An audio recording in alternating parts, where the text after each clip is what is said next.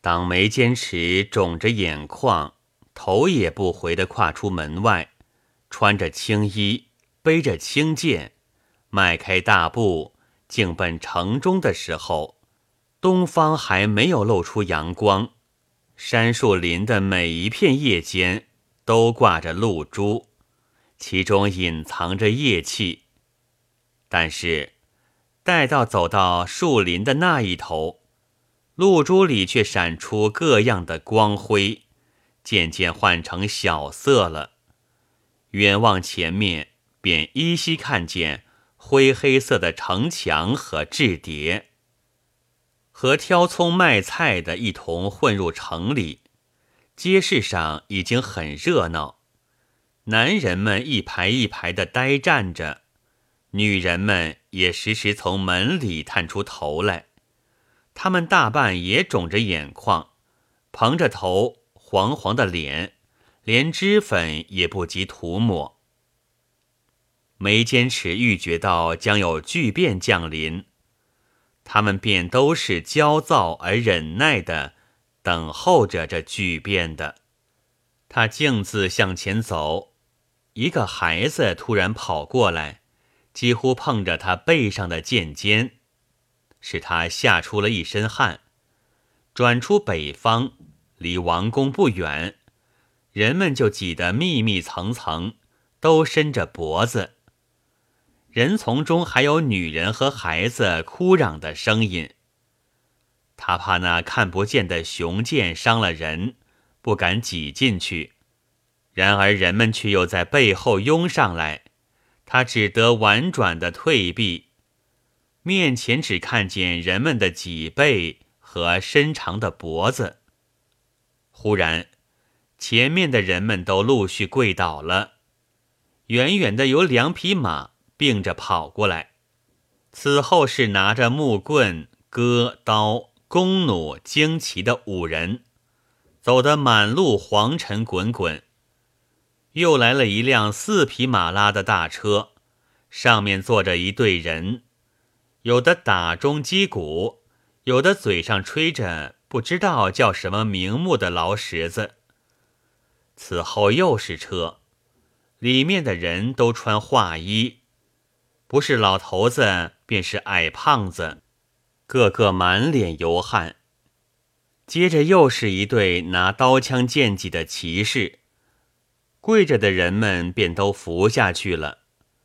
这时，眉间尺正看见一辆黄盖的大车驰来，正中坐着一个画衣的胖子，花白胡子，小脑袋，腰间还依稀看见配着和他背上一样的青剑。他不觉全身一冷，但立刻又灼热起来。像是猛火焚烧着，他一面伸手向肩上捏住剑柄，一面提起脚，便从扶着的人们的脖子上的空处跨出去。但他只走的五六步，就跌了一个倒栽葱，因为有人突然捏住了他的一只脚。这一跌，又正压在一个干瘪脸的少年身上。他正怕剑尖伤了他，吃惊的起来看的时候，肋下就挨了很重的两拳。他也不暇计较，再望路上，不但黄盖车已经走过，连拥护的骑士也过去了一大阵了。路旁的一切人们也都爬起来，干瘪脸的少年却还扭住了眉间尺的衣领。不肯放手，说被他压坏了贵重的丹田，必须保险。倘若不到八十岁便死掉了，就得抵命。闲人们又即刻围上来，呆看着，但谁也不开口。后来有人从旁笑骂了几句，却全是附和干瘪脸少年的。眉间尺遇到了这样的敌人。真是怒不得，笑不得，只觉得无聊，却又脱身不得。这样的经过了煮熟一锅小米的时光，眉坚持早已焦躁的浑身发火，看的人却仍不见减，还是津津有味似的。前面的人圈子动摇了，挤进一个黑色的人来，黑须黑眼睛，瘦得如铁。他并不言语，只向眉间尺冷冷的一笑，一面举手轻轻的一拨干瘪脸少年的下巴。并且看定了他的脸，那少年也向他看了一会儿，不觉慢慢的松了手，溜走了。那人也就溜走了。看的人们也都无聊的走散，只有几个人还来问眉坚尺的年纪、住址，家里可有姐姐。眉坚尺都不理他们。他向南走着，心里想：城市中这么热闹，容易误伤，还不如在南门外等候他回来，给父亲报仇吧。那地方是地旷人稀，实在很便于施展。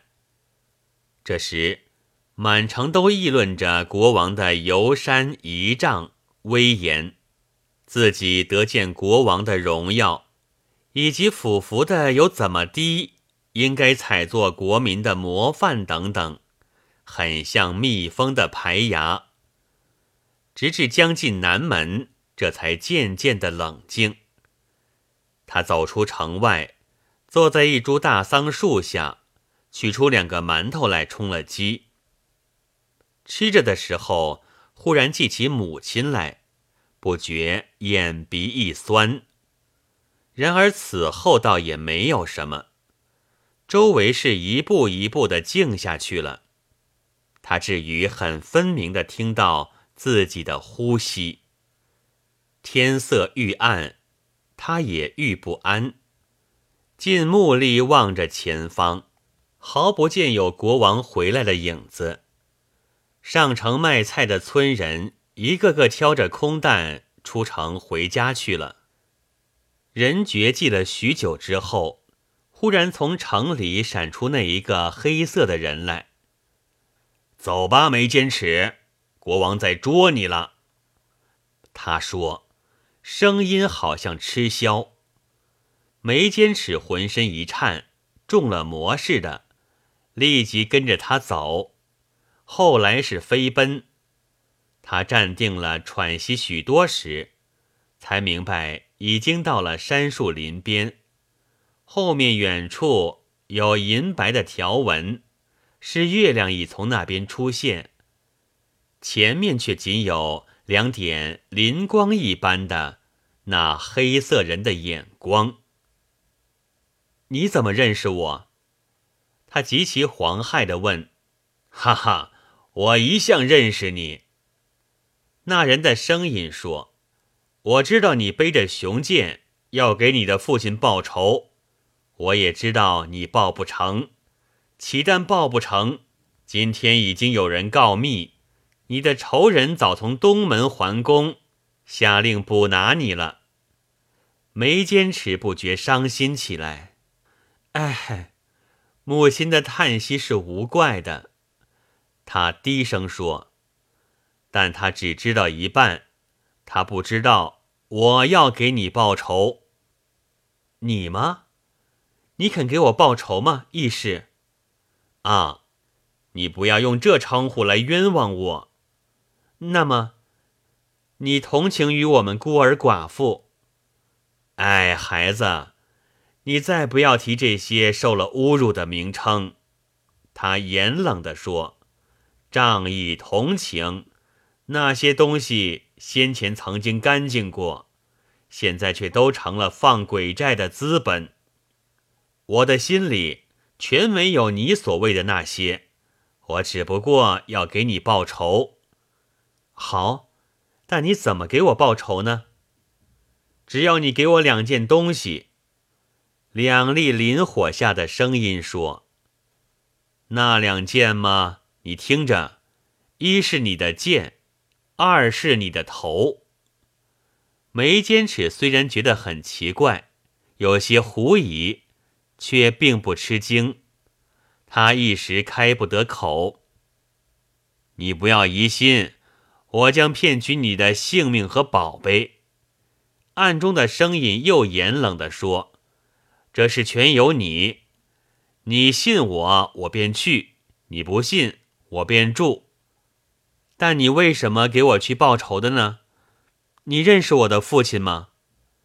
我一向认识你的父亲，也如一向认识你一样。”但我要报仇，却并不为此。聪明的孩子，告诉你吧，你还不知道吗？我怎么的善于报仇？你的就是我的，他也就是我。我的魂灵上是有这么多的人，我所加的伤，我已经憎恶了我自己。暗中的声音刚刚停止。眉间尺便举手向肩头抽取青色的剑，顺手从后颈窝向前一削，头颅坠在地面的青苔上，一面将剑交给黑衣人。啊哈！他一手接剑，一手捏着头发，提起眉间尺的头来，对着那热的死掉的嘴唇接吻两次。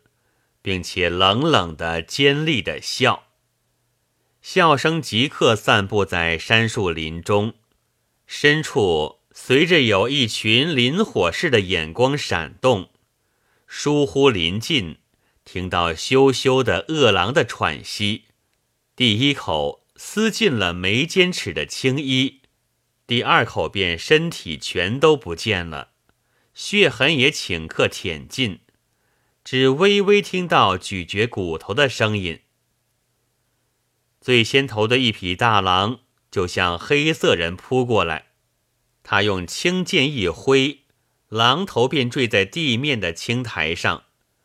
别的狼们第一口撕尽了他的皮，第二口便身体全都不见了，血痕也顷刻舔尽，只微微听得咀嚼骨头的声音。他已经擎起地上的青衣，包了眉间尺的头，和青剑都背在脊背上，回转身，在暗中向王城扬长的走去。狼们站定了，耸着肩，伸出舌头，羞羞的喘着，放着绿的眼光看他扬长的走。他在暗中向王城扬长的走去，发出尖利的声音，唱着歌：“哈哈，爱兮爱乎爱乎，爱轻剑兮，一个仇人自屠；火疑连篇兮，多少一夫，一夫爱轻剑兮，呜呼不顾。”头换头兮，两个仇人自屠；一夫则无兮，爱乎呜呼，爱乎呜呼兮，呜呼啊呼，啊呼呜呼兮，呜呼呜呼。